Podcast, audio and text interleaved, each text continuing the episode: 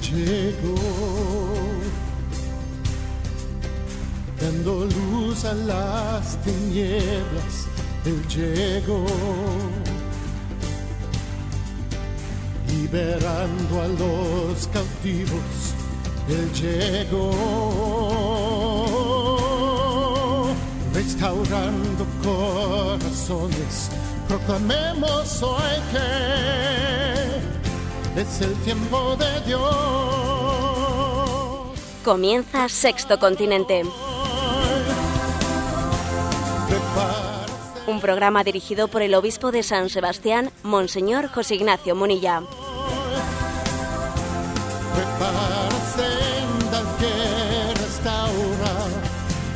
que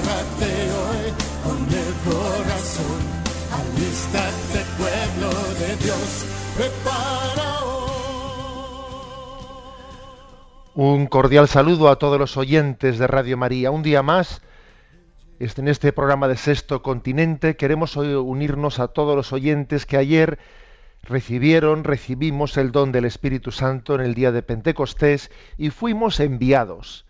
Recibid el Espíritu Santo, escuchamos en el Evangelio. Y además se nos pidió ser instrumentos del perdón. Perdonad las ofensas y a la Iglesia se le encomendó perdonar los pecados. El Espíritu Santo nos ha enviado a construir un mundo en la paz, en la paz fundada en Jesucristo, en la paz fundada en la justicia. Ha sido un día de Pentecostés inolvidable por muchos motivos, algunos de los cuales también vamos a comentar en el programa de hoy. Pero hoy sobre todo nos sentimos enviados, enviados. La Iglesia, si algún día podemos decir que nació la Iglesia, es verdad que la Iglesia nació de la vida de Jesucristo. Toda la vida de Jesucristo dio a luz a la Iglesia. Pero si un momento eh, tenemos que elegir como el momento fundante de la Iglesia, pues ese es el día de Pentecostés, ¿eh? en el que la Iglesia eh, tiene como una explosión de ser enviada. Bueno, pues así nos sentimos. Nos sentimos como recién nacidos en el día de Pentecostés. Nos sentimos como recién enviados, como si este fuese el primer día de nuestro envío, como si este fuese el último día de nuestro envío, como si fuese el único día de nuestro envío. Id y proclamad, y eso deseamos hacer también en el sexto continente. También el sexto continente recibe el soplido de, de Jesús dándole el aliento del Espíritu. Y sin más, ¿eh? vamos a adentrarnos en esta interacción que tenemos con los oyentes. Sabéis que este programa atiende vuestras eh, preguntas en su primer momento, que llegan al correo sextocontinente arroba arroba y además también pues haciendo honor a su nombre de Sexto Continente, de las redes sociales, etcétera, pues tenemos la cuenta arroba en Twitter, arroba obispo Monilla, en la que bueno pues interactuamos con algunos de los temas que se tratan aquí en el programa, y también la cuenta de Facebook, que está en nombre de José Ignacio Monilla. Y bueno, y sin más, pues vamos a pedir que nos hagan, que Yoli nos haga las preguntas desde Madrid. La primera seleccionada es la siguiente. Un oyente que firma como Chencho nos pregunta, escuché la semana pasada el comentario que usted hiz- hizo para explicar el sentido de la ley del celibato en la Iglesia Católica. Sus palabras, si no me equivoco, fueron las siguientes. La Iglesia Católica no impone a nadie el celibato, sino que elige los candidatos al sacerdocio entre quienes han recibido la vocación a vivir el celibato. Pues bien, después de escuchar esto, se me ocurre la siguiente pregunta. ¿La Iglesia aceptaría como candidato al sacerdocio a un seminarista que manifestase que a él le gustaría casarse, pero que está dispuesto a respetar el celibato, puesto que la ley del celibato así se lo exige?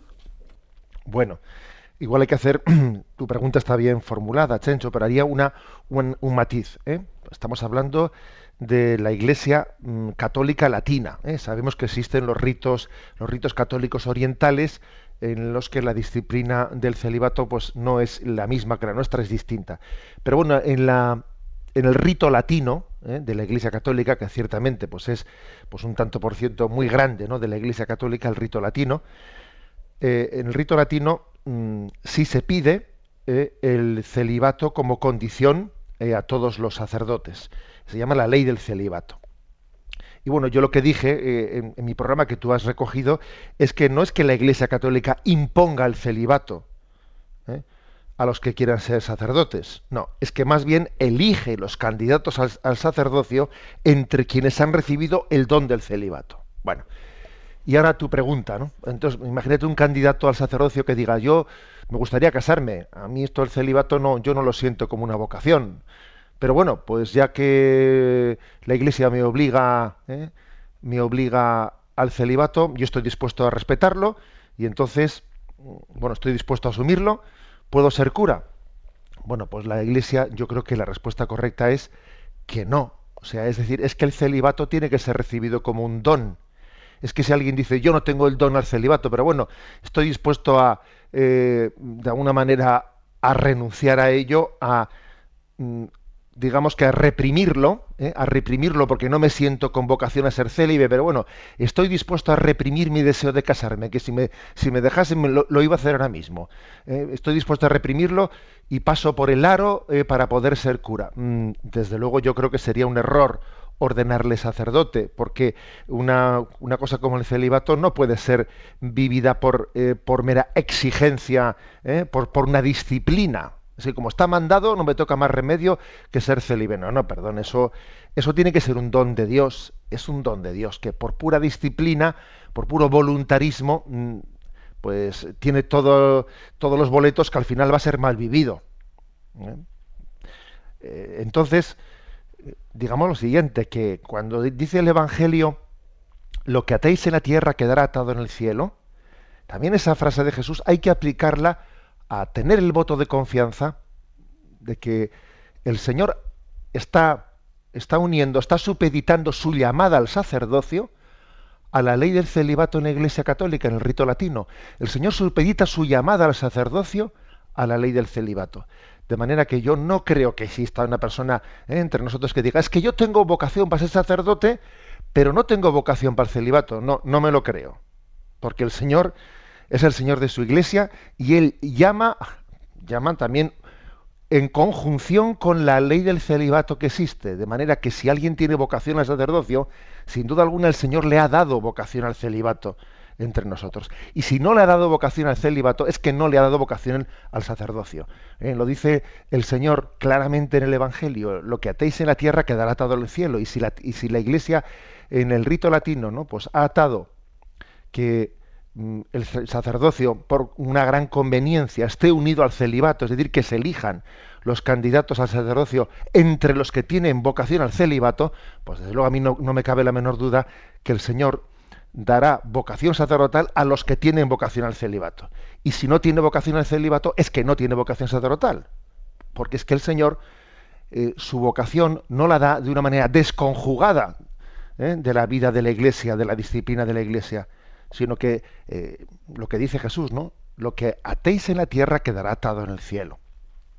Bueno, pues esta es eh, la respuesta que le daría a Chencho. Adelante con la siguiente pregunta. Manuel nos comparte, ¿qué opina usted de la prima de 720.000 euros que se ha ofrecido a cada jugador de la selección española de fútbol en caso de ganar el Mundial en Río de Janeiro? ¿Puede eso considerarse moral en esta situación de crisis económica en la que nos encontramos? Bueno, yo desde luego me alegro que Manuel nos haga esta pregunta porque me parece que hay temas que tienen que ser denunciados también, ¿no? Pues por parte, por nuestra parte, por nuestra, nuestro juicio moral católico. A mí me parece un escándalo que se ofrezca a los jugadores de la selección de fútbol a cada uno 720.000 euros como prima ¿eh? para incentivar que jueguen bien y ganar, ganar el mundial. Pero además no únicamente por el hecho de que estemos en crisis económica, no únicamente por eso es que el mismo concepto de la prima me parece un concepto mm, inasumible. Una cosa es que haya un concurso y que se dé un premio a quien gane el concurso. Bueno, eso es un, eso es un concepto. Pero el concepto de, de que la propia Federación Española o quien fuese, ¿no? Diga, si, si te esfuerzas, si te esfuerzas e intentas eh, hacerlo bien, te voy a dar 720.000 euros. Es, es, casi como decir, es que necesitas un plus ¿eh? de, de dinero para esforzarte, si no, no vas a poner toda la carne en, el asador. Pero bueno, pero ¿qué concepción de irresponsabilidad es esa? Pero qué concepción, es, es como presuponer que alguien no va a hacer bien lo que, tiene, lo que se le ha encomendado hacer, lo que es su cometido, si no tiene eh, una especie de extra en su bolsillo. Mm, supone yo creo que el, propio concepto de las primas, yo creo que casi parte de un concepto deshonesto del trabajo. Y desde luego, mm, obviamente, pues creo que estamos endiosando. ¿eh? Creo que el, fútbol se ha convertido en un escaparate de nuestras idolatrías. Tuve ocasión de lanzar este mensaje en las redes sociales el día que saltó esta noticia. ¿no? El fútbol se ha convertido en escaparate de nuestras idolatrías. Y parece que las estrellas del fútbol están, bueno, ¿no? pues idolatradas de una manera. Por ejemplo, ayer mismo saltaba la, la, noticia bueno, pues de cómo vamos, una de estas estrellas máximas pues del fútbol en concreto de, pues, del, del, Barcelona, pues en esta ocasión está siendo investigada pues, por la Guardia Civil por el envío de X millones de euros a, paraísos fiscales y por el impago de, eh, bueno, pues con eh, Hacienda de... Y este tipo de cosas, si, si hubiesen ocurrido con un político, vamos, hubiese tenido que dimitir inmediatamente, hubiese tenido que... Ahora ocurre con una estrella del fútbol y le van a seguir aplaudiendo igual, igual el domingo siguiente en el campo de fútbol, porque como es una estrella del fútbol, aunque esté defraudando Hacienda, aunque esté evadiendo dinero, está fuera de consideración moral. O sea, es, es que hemos, hemos hecho del fútbol una idolatría, una idolatría. ¿eh? Y creo que difícilmente, ¿no? Los pobres y los desheredados de la tierra van a entender eh, esta, pues este, este derroche que se está haciendo en torno a la celebración del Mundial del Fútbol en Río de Janeiro. Difícilmente lo van a entender. E, es, en el fondo es una ofensa. ¿eh? Es una ofensa a quienes viven en las favelas, a quienes viven. Yo tuve ocasión, ¿no? Pues en la Jornada Mundial de la Juventud de conocer, de visitar las favelas. Fuimos acogidos en las favelas. Y por cierto, hay una, afición al fútbol en las favelas tremendo, ¿no? Pero existe cada vez más una conciencia social, ¿eh? una conciencia social de que hay un principio de distributivo ¿no? de, de, los bienes a toda la sociedad y es ofensivo, ¿no? Es ofensivo que se invierta la riqueza que, una nación no tiene, que se hipoteque una nación, ¿no? Pues a costa de, de, de, querer enseñar un rostro, pues un rostro feliz, un rostro que no es verdadero, que es falso, ¿no? Querer mostrar pues un, un rostro falso al mundo con motivo de unos mundiales. ¿eh? O sea que le agradecemos a Manuel su, su pregunta porque nos nos da pie para decir esto. Adelante con la siguiente pregunta.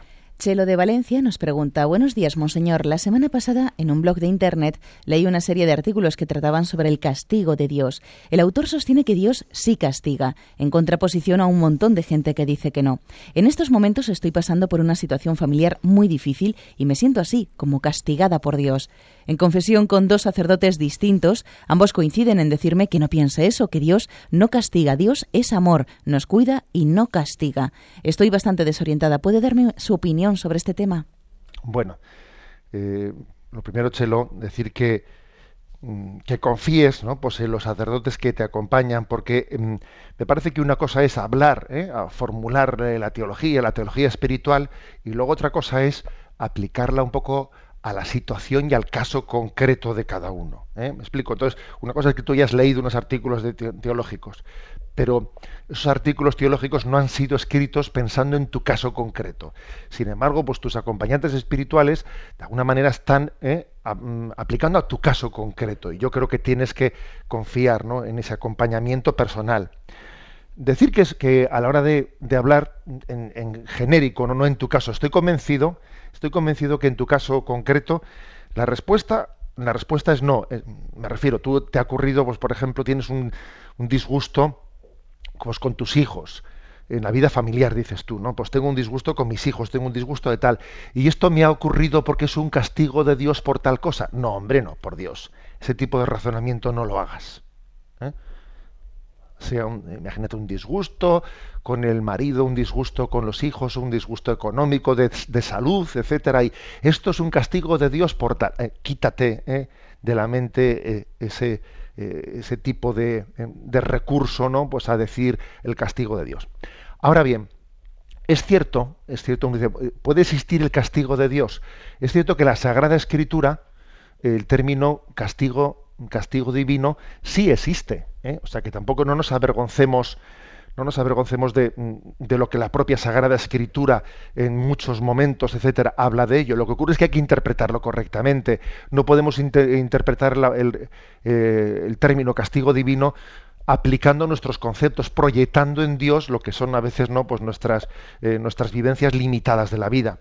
En primer lugar, por ejemplo, existe, existe la, el castigo de la condenación eterna. La Sagrada Escritura dice, venid a mi derecha eh, y venid a mi izquierda, tuve hambre y me disteis de comer, hice al fuego porque tuve hambre y no me disteis de comer. O sea, el juicio final está, digamos, representado en forma de premio y castigo. Pero es obvio que es una manera de hablar. ¿eh? O sea, también es un, es un, género, una forma de expresión. De hecho, el, el catecismo de la Iglesia Católica, al castigo de la condenación eterna, a la hora de explicarlo, habla de la autoexclusión de la salvación.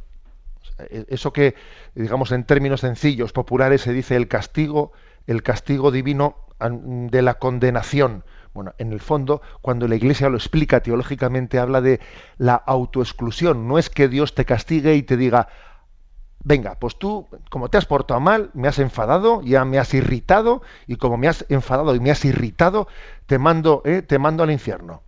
A ver, en realidad lo que ocurre es que uno, como dice el catecismo, se autoexcluye. La condenación no es sino una autoexclusión de la salvación que Dios quiere darte, pero tú no estás dispuesto a aceptar. ¿eh? Ese es el primer aspecto a, ¿eh? a explicar.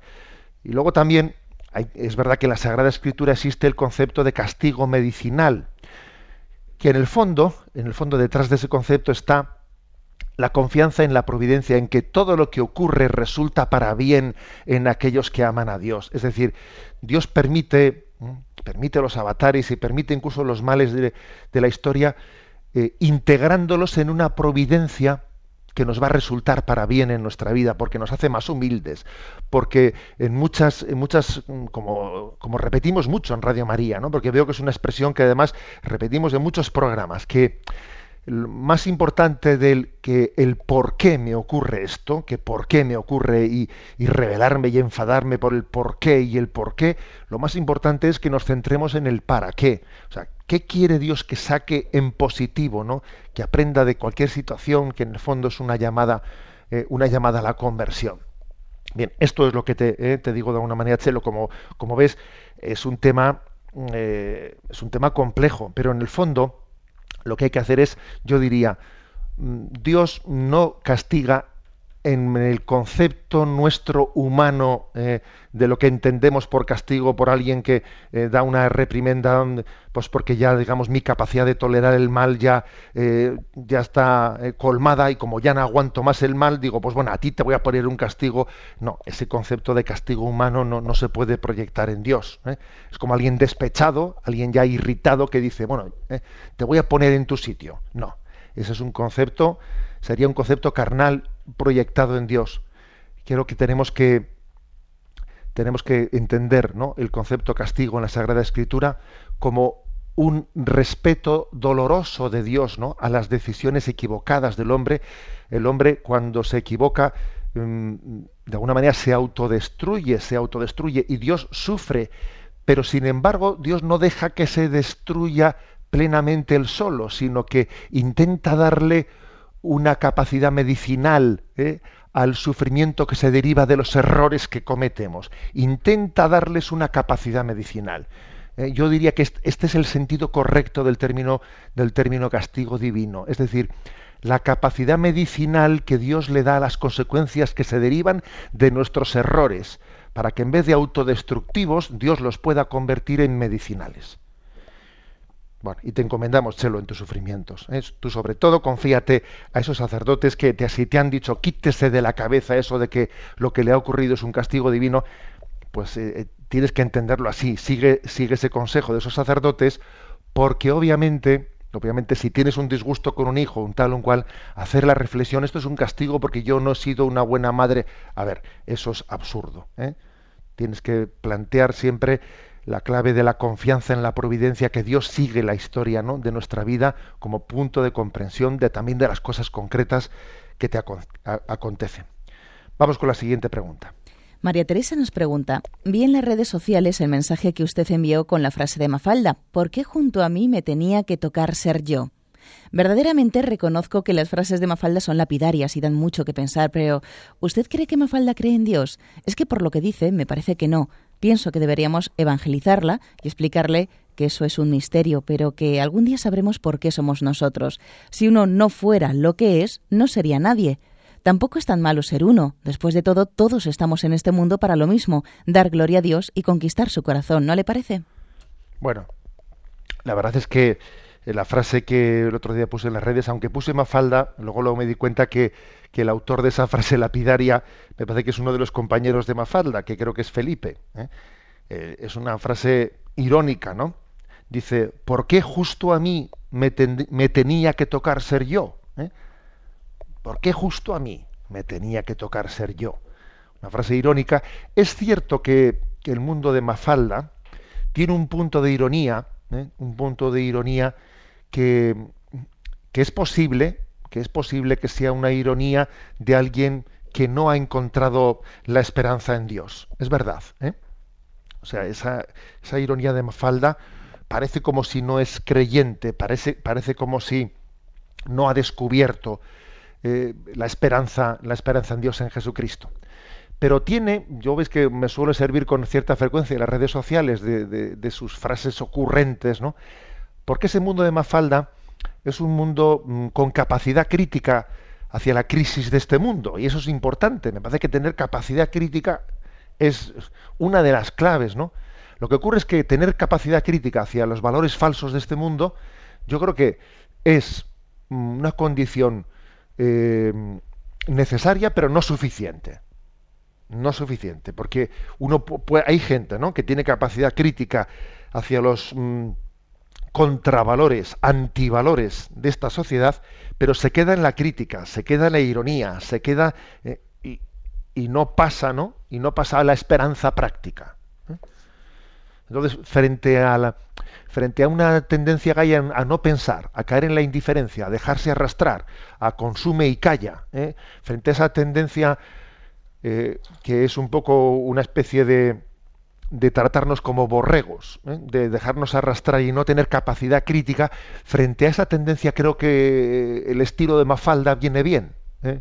Viene bien porque nos cuestiona y nos hace eh, y nos hace preguntarnos si, si, esta vida, ¿no? Por ejemplo, recuerdo que Mafalda decía en una ocasión, esta vida moderna cada vez tiene más de moderna y menos de vida.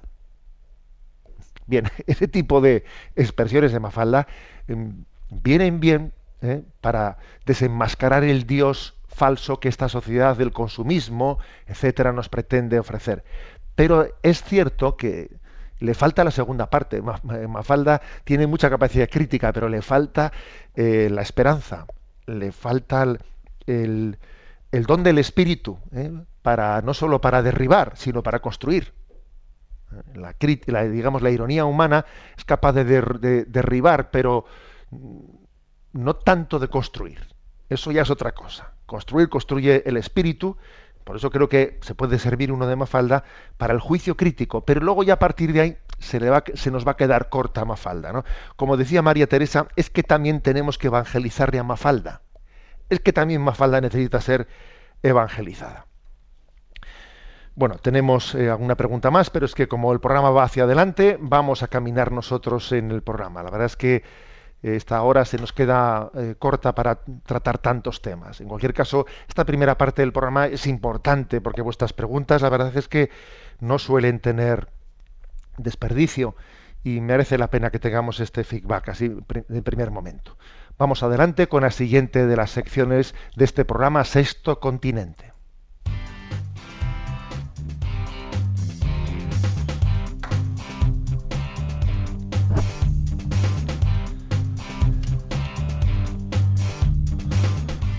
Repasando las redes.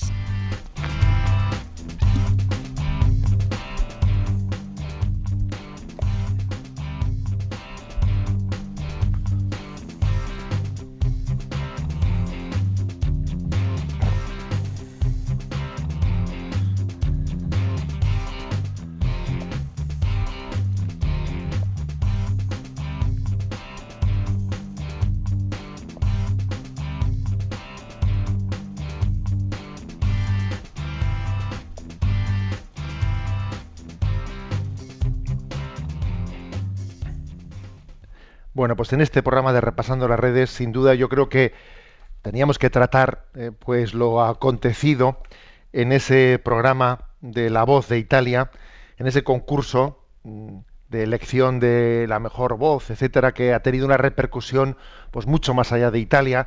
Y además el motivo de esa repercusión ha sido pues que finalmente ha sido esta religiosa ursulina de la Sagrada Familia, Sor Cristina, una joven de 25 años, 25 años, siciliana, que ha, pegado una campanada tremenda, pues presentándose al concurso ahí con su hábito y acompañada de sus superioras y bueno, pues ha sorprendido al mundo y además finalmente ha terminado eh, ganando el concurso. La verdad es que hubiese sorprendido también aunque no hubiese ganado el concurso al final, pero todavía su victoria final ha tenido más eco eh, si cabe.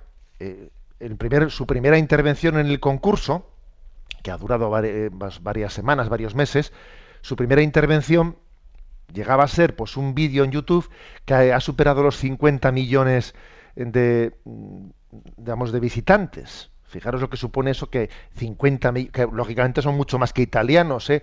O sea, sencillamente ha habido en todo el mundo un eco de la presencia de esa joven y después de ese vídeo de más de 50 millones ¿no? de visitantes, ha habido un seguimiento muy grande de qué, pasaba en ese concurso. Había una expectativa, una curiosidad, tenía un morbillo muy grande esa presencia de esa joven en un sitio, pues digamos, eh, tan inusual. ¿eh? En un lugar en el que digamos pues estaba eh, el mundo de la canción el mundo de pues de la frivolidad etcétera estaba tan presente la presencia de esa joven a ver era estaba todo el mundo no pues mirando de reojo qué ocurre ahí. Y, y la joven pues la verdad es que daba un testimonio de frescura de sencillez que dejaba perplejos a todo el mundo. Y ya el colmo ha sido cuando finalmente pues ella gana el concurso. Bueno hay que decir que yo también le, iba mirándole de reojo, ¿eh? yo también he ido siguiendo eh, a través de las redes qué, ha pasado, qué pasaba ahí. Y bueno, pues en un momento envié un mensaje a las redes, pues diciéndoles, Señor, puse su rostro y dije, Señor, dale la inocencia del cordero, dale la fuerza del león y dale la clarividencia del águila, porque es que está en medio eh, en medio de un ambiente en el que ciertamente mantenerse íntegra y, y, no, y no dejarse tocar por todas esas tentaciones es muy complicado. ¿eh? Recuerdo que mandé eso y yo sé que mucha gente ha rezado por ella. Mucha gente no ha rezado por ella porque era consciente de que era algo inusual y que era una gran oportunidad de hacer presente el rostro de Cristo, pero también era un gran peligro, ¿eh? un gran peligro. Mucha gente ha rezado. Yo creo que ha habido unas, sería sería bueno saber cuántas miles, ¿eh? decenas de miles de personas han rezado por ella, porque porque Dios la había puesto en un sitio que era, pues, eh, ambivalente, ambivalente, claramente, ¿no? Y ya el colmo ha sido, digo, cuando finalmente ha ganado el concurso y bueno, pues no se ha cortado un pelo en coger y al, coger el, trofeo, levantar la cruz que tiene no en su hábito y enseñar no el trofeo como uno enseña el trofeo, ¿no? sino enseño la cruz levantada, ¿no? Aquí tengo el trofeo, pero yo levanto la cruz, no levanto este trofeo. Y al colmo ha sido, pues cuando ella ha pedido al entregar el trofeo, que todo el mundo, por favor, rece un Padre Nuestro, que se una a ella rezando el Padre Nuestro. Y ante decenas de millones, ¿no? De telespectadores ha sido un espectáculo ver cómo allí se ha rezado un Padre Nuestro. ¿eh? Y en ese momento en Twitter era trending topic, eh, Sor Cristina, y era trending topic la palabra Padre Nuestro. Porque es que se montó una auténtica revolución y además un trending topic no a nivel de Italia, sino a nivel mundial. ¿eh? En varias, durante varias horas, en ese momento del concurso, llegó a ser un trending topic pues, su, su participación y finalmente el Padre Nuestro que ella rezó delante de todo el mundo, ante perplejidad de propios extraños. Y luego, lógicamente, ese Padre Nuestro ha dado de mucho que hablar, porque los sectores laicistas en Italia, pues les ha parecido que, eso, eso, de que les haya hecho esa joven allí tragar un Padre Nuestro, vamos, eh, algunos se lea, algunos, pues obviamente lo han escuchado con mucho respeto, otros han rezado y alguno se le ha indigestado un tanto. Bueno, entonces, mm, el comentario que yo quería hacer es el siguiente. Obviamente, este es un tema pues, que, del que, a ver, una tesis doctoral no vamos a hacer, ¿eh? porque es un tema discutible. ¿eh? Es un tema discutible y, yo la opinión que voy a dar ahora mismo es una opinión personal. Y como es un tema de libre opinión, bueno, pues lo, digo, lo advierto, que lo, digo más a título personal. Y también quiero decir que como es una cuestión que se ha prestado mucho a que cada uno pues manifieste un poco eh, su parecer, me parece que nos hemos retratado los católicos, ¿no? ante, ante este hecho. Nos hemos retratado sobre nuestros acentos y nuestras sensibilidades. Entonces, aunque una tesis doctoral no es cuestión de hacer, ¿eh? sí creo que es bueno hacer un pequeño análisis sobre cómo nos hemos retratado los católicos posicionándonos ante, ante el paso que esta joven ha dado. Bueno, yo diría que, por una parte, algunos, ¿eh? algunos vieron desde el primer momento una gran oportunidad para testimoniar el nombre de Dios ante millones de personas. Vieron una gran oportunidad. Dijeron, bueno, esta joven presentarse así, ¿no? íntegramente como religiosa, con su hábito y con sus zapatos de religiosa, vamos, en medio de, del mundo que está, que está cuidando la imagen, etcétera, presentarse así, que ciertamente tiene un don y una voz, desde luego que tengo una cosa yo muy clara, y es que ella ha ganado porque tenía la mejor voz de todo el concurso, ciertamente. Es que su, Dios le ha dado un don muy especial. Y el primer día, cuando le preguntaron, además recuerdo que es Rafaela Carrá, una de las, eh, de las conocidas miembros del, jurado, le preguntó perpleja, ¿Y, ¿y tú por qué estás aquí? ¿Cómo se te ha ocurrido venir aquí? Y ella dijo, bueno, Dios me ha dado un don y yo te lo dono. ¿Mm? La verdad que la respuesta fue, ¿eh? el don de Dios yo no lo entierro, yo te lo dono. ¿eh? Bueno, pues muchas personas, muchos católicos vieron una gran oportunidad para testimoniar el nombre de Jesucristo en un mundo que, que, es, que se aleja, ¿no? que ignora a Dios, pero al mismo tiempo vieron también un gran peligro, porque el demonio es muy astuto, porque el demonio no perdona y porque el demonio hubiese tenido un gran triunfo eh, haciendo que la vanidad, eh, que la frivolidad, que la sensualidad hubiese tocado el corazón de una joven así que además se veía en su rostro que era inocente, ¿no? Y, y, entonces, pues quienes pensaban así decían, bueno, esto es una gran oportunidad, pero es un gran peligro. Vamos a rezar, vamos a encomendar a Dios y que Él, que Él pueda servirse de esto, ¿no? Pues para, para romper los esquemas, romper los esquemas de muchos, eh, de muchos jóvenes que se piensan que, pues que la fe nos roba la alegría, que la fe nos, nos, roba la capacidad de hacernos presentes en el mundo. Eso que decía Benedicto XVI, ¿no? que él insistía mucho. Jesucristo no viene a quitarte nada y te lo da todo. No viene a quitarte la alegría, no, no viene a quitarte tu modernidad, no viene, no, pero, pero te lo permite vivir en Cristo, ¿no? Y eso es una, eh, una gran oportunidad para testimoniarlo. Bueno, pero también había un segundo tipo de católicos un segundo tipo. Y os voy a decir que además yo estas semanas he recibido muchos correos, muchos correos, unos diciéndome una cosa, otros diciéndose otra cosa, y entonces también había un tipo de correos que yo recibía de un tipo de, católicos escandalizados a los que no les parecía bien que la religiosa participase en un concurso de música moderna. No les parecía correcto. ¿eh? Les parecía que ese era un sitio, que era la casa de Satanás y, y, que, y que hay, bueno, exagero un poco, ¿no? Y que ahí no debía estar una religiosa y que eso era como ensuciar un hábito y era como eh, parecía que era una frivolidad, era participar en la frivolidad y además, claro, ciertas canciones que, le hacen que les hacen cantar a los eh, pues a los cantantes bueno, porque no sabemos mucho inglés, pero uno va traduciendo las canciones y ve que en esta canción y la otra pues hay, hay estrofas de frivolidad, etcétera, ¿no? Entonces, ¿qué hace una religiosa cantando eso? Y, y, este tipo de, de católicos también, ¿eh? también eh, pues digamos, se han retratado, ¿eh? se han retratado. Hay otro tipo de católicos también, que también yo mm, me ha llegado no más de un eco al respecto, que son los católicos más de tendencia secularizada, de los que, para entendernos, se han quitado el hábito hace mucho tiempo, ¿no? De los que piensan que para poderse insertar en el mundo uno tiene que dejar a un lado sus signos religiosos. Uno no puede, eh, pues, presentarse a evangelizar el mundo moderno, el mundo de hoy, pues así, con la cruz en la mano. Entonces tienes que quitarte las cruces, tienes que quitarte los signos. Estamos en el mundo del cristianismo anónimo. Tú no pretendas hablarle a la gente de Dios, sino tú da un testimonio de vida coherente, pero tú quítate los signos religiosos.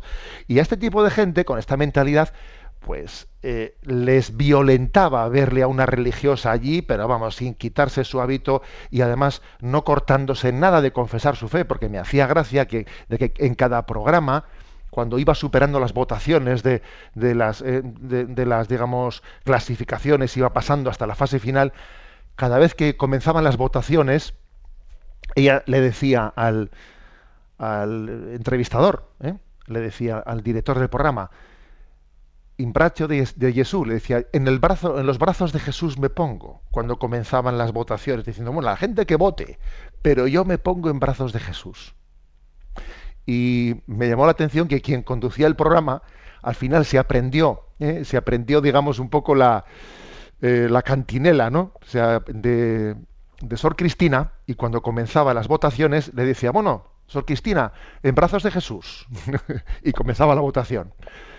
Bueno, pues una parte también de, eh, de, esto, de ese mundo católico un tanto secularizado que, que, presupone equivocadamente que para poderse presentar en el mundo uno tiene que secularizarse, tiene que ser un poco camaleón, tiene que quitarse ¿no? sus signos explícitos para no hablar explícitamente de Dios, etcétera, pues tampoco le parecía bien, se sentía violento de la presencia de esa religiosa así tan explícita. Y mira tú por dónde, ¿eh? que Dios te ha servido. Por eso digo que es que es bueno analizar lo que ha ocurrido con Sor Cristina, porque nos hemos retratado, como era un tema de libre opinión, y ciertamente lo es, ¿eh? pues es que quieras tú que no nos hemos retratado.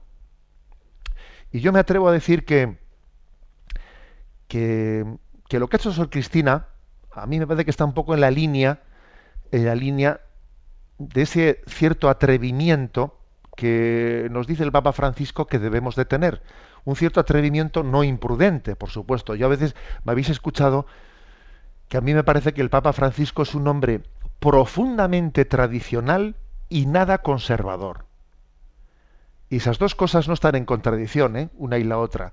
Es profundamente tradicional y nada conservador. Igual tenemos también que aprender algo, ¿no? Tenemos que aprender esa frase famosa de, de Evangelii Gaudium, ¿no? Prefiero una iglesia herida por haberlo intentado que no enferma por haberse quedado encerrada en casa. Y, también tenemos que aprender de no avergonzarnos de los signos de Jesucristo. No avergonzarnos de presentar explícitamente los signos sagrados en medio de un mundo. Es verdad que tiene que existir la prudencia de cómo hacerlo, ¿no? Ahora, la conclusión de esto, desde luego, no es que nos vamos a ir pues a las 2 de la mañana a las discotecas a, predicar. Esa, ciertamente no es, la, no es la conclusión de esto. O ha sido un caso excepcional, ¿eh? excepcional, y no se puede pretender que la excepcionalidad pues pase a ser ¿no? pues nuestra fórmula eh, habitual. No, pues ha sido un caso excepcional. Pero también ha sido un, un don. Hay que entender que los dones del Espíritu no podemos nosotros encorsetarlos. O sea, el Espíritu Santo nos puede sorprender en sus dones y carismas. ¿eh?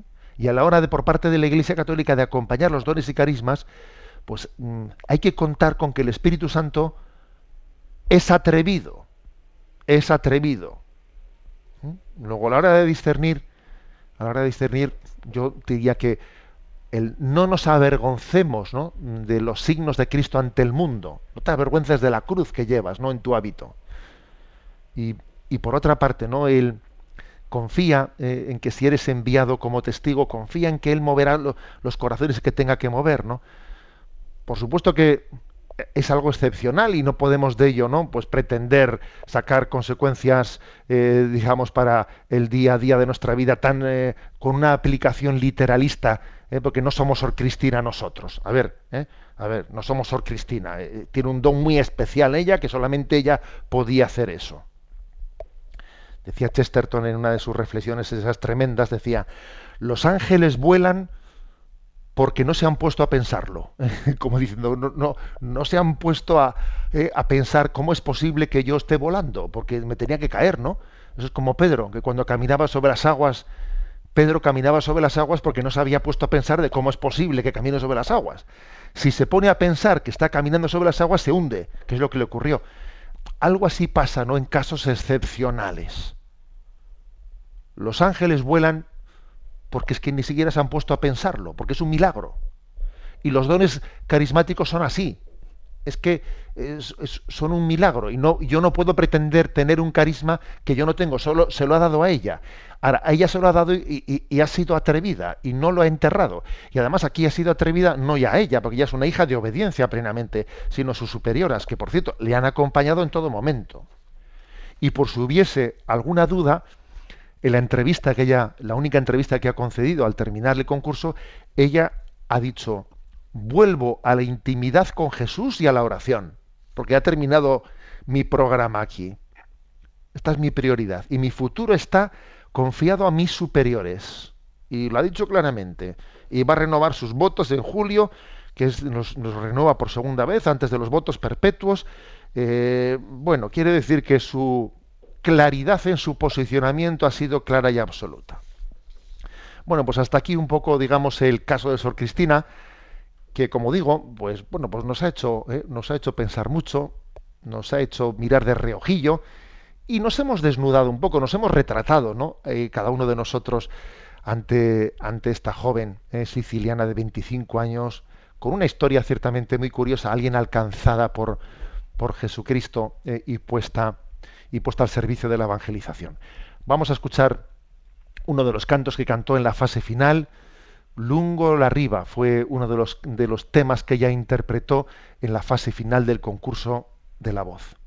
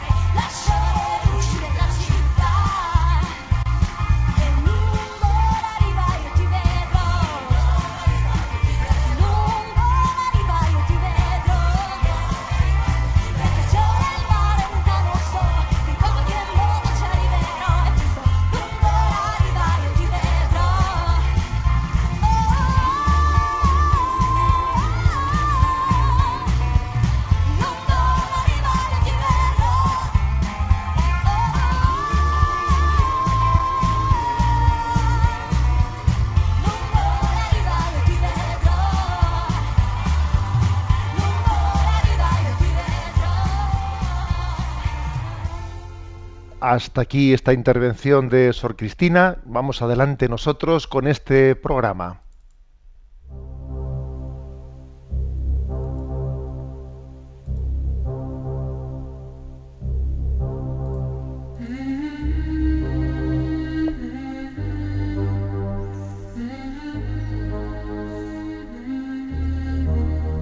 Hasta el viento y el mar le obedecen.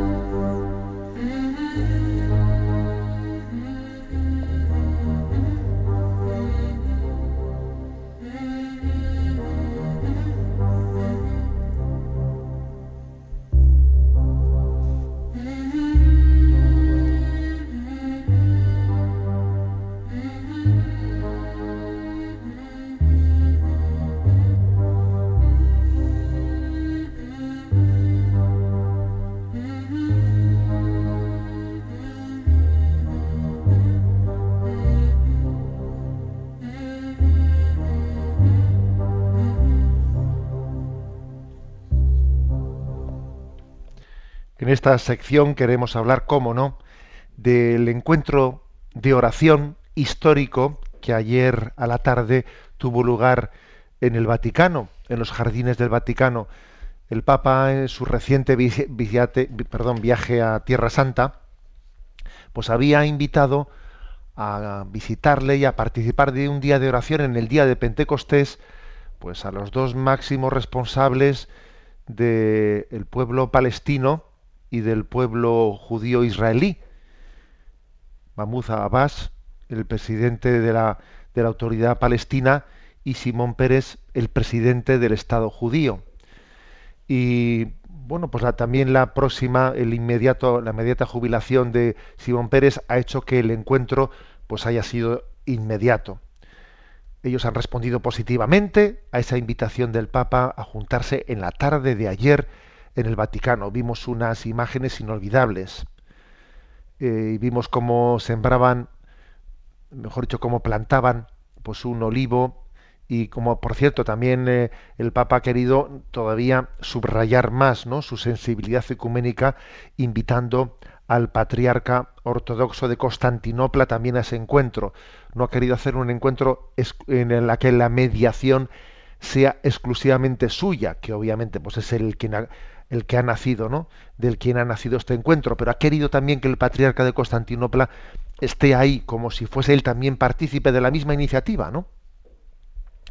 Bueno, pues eh, ayer en las redes sociales, en un primer momento, pues envié el mensaje de invitación a la oración. Nos unimos al Papa para orar por la paz en Oriente Medio. Y también después envié pues un versículo de Isaías que resonaba ¿no? a lo largo del día en, mis oídos y, en mi memoria y estoy seguro que en la de muchos de los de los católicos que veían esas imágenes, ¿no? Y es el versículo de Isaías que dice, el lobo y el cordero pacerán juntos, y un niño pequeño los pastoreará. El lobo y el cordero pacerán juntos. ¿eh? Y ese niño pequeño que los pastorea y que los ha unido, ese niño vestido de blanco, pues es Francisco. Yo, yo quisiera subrayar que es impresionante ver cómo en el siglo XX y en el siglo XXI pues el, el papado, el pontificado de los sucesores de Pedro, está teniendo pues una, una aportación muy importante, muy de primera línea en el pastoreo de la paz. Parece que en, un, en medio de esta crisis de, materialismo y de ateísmo, de un mundo que parece que pretende vivir sin Dios, sin embargo, en ella se genera ¿no? pues una, una gran orfandad moral. Y entonces eh, providencialmente Dios ha puesto a los papas con una capacidad de, de paternidad espiritual ante el mundo y paternidad espiritual también ante los grandes valores como son el, el, valor de la solidaridad y como es el valor de la paz. Entonces, haciendo un breve análisis de lo que los últimos papas han sido para la paz, uno se sorprende ¿no? de cómo la providencia divina eh, se está sirviendo de los papas para, para, hacer, para estar en los momentos claves de la historia. Por ejemplo, Juan 23, recientemente canonizado, ¿no?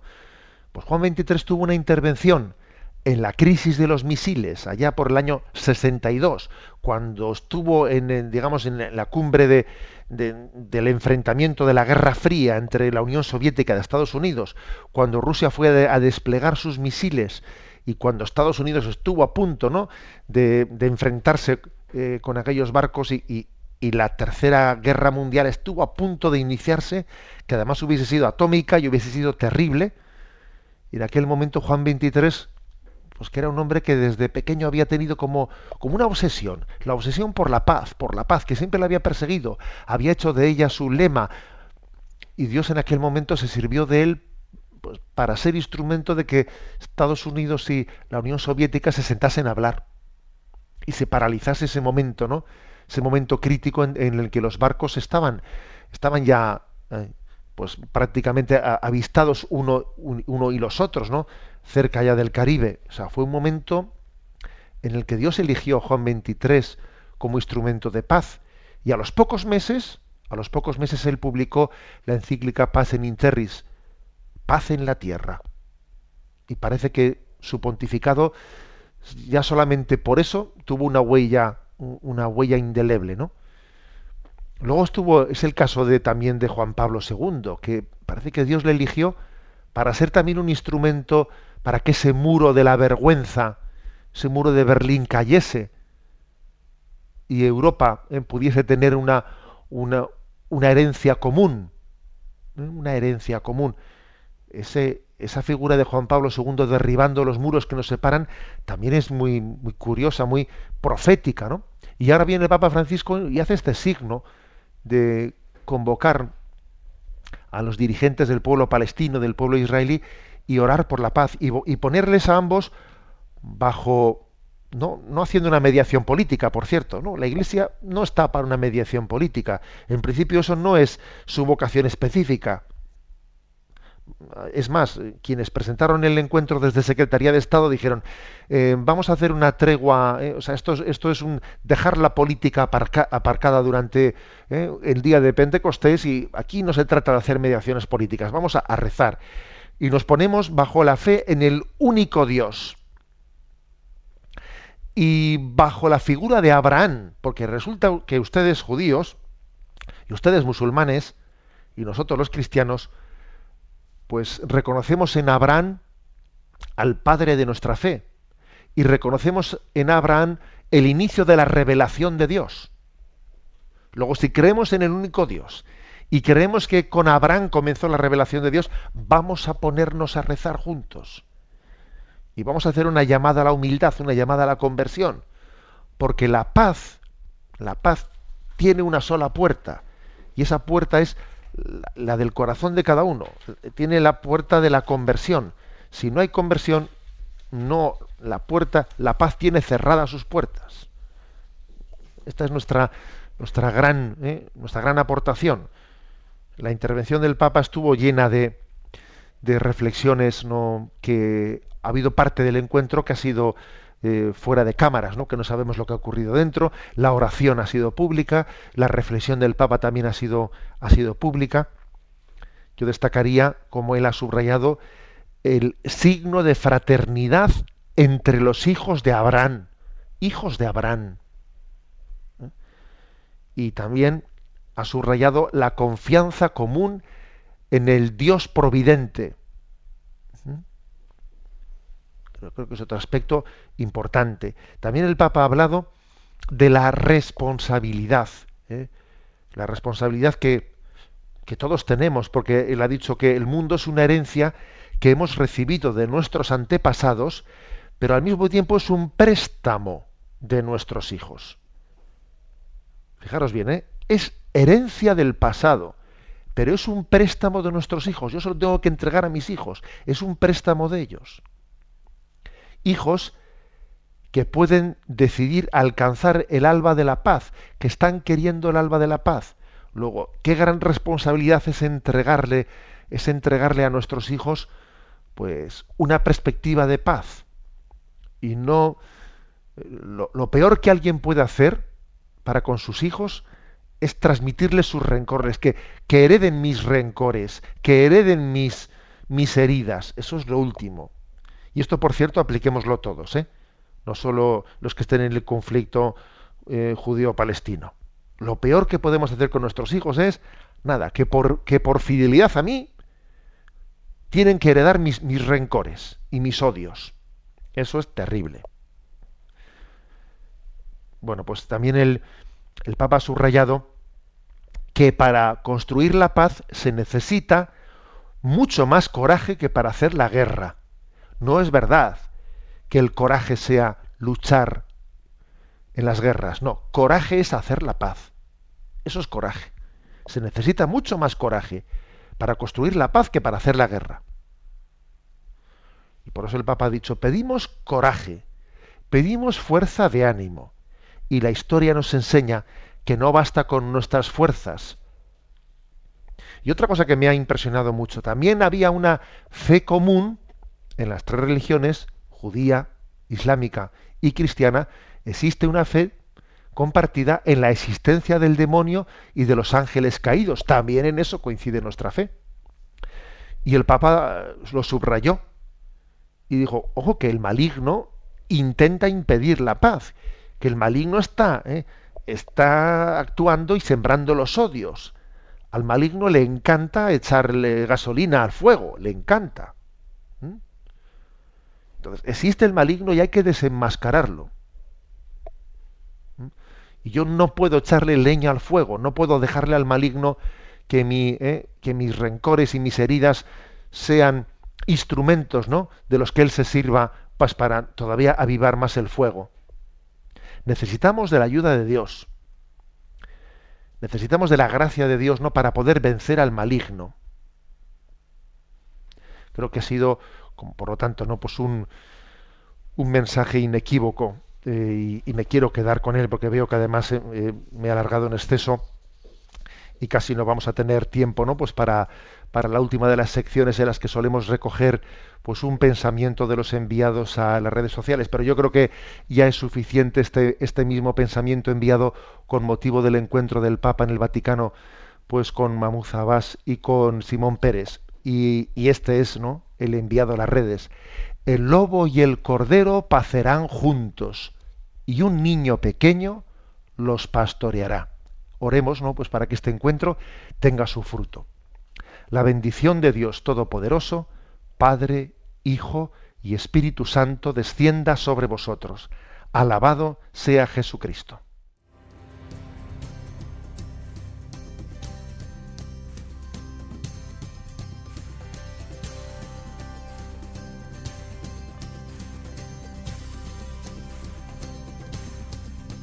Llegó, dando luz a las tinieblas, Él llegó, liberando a los cautivos, Él llegó, restaurando corazones, proclamemos hoy que es el tiempo de Dios. Prepara hoy. Han escuchado Sexto Continente con el obispo de San Sebastián, Monseñor José Ignacio Munilla. Prepara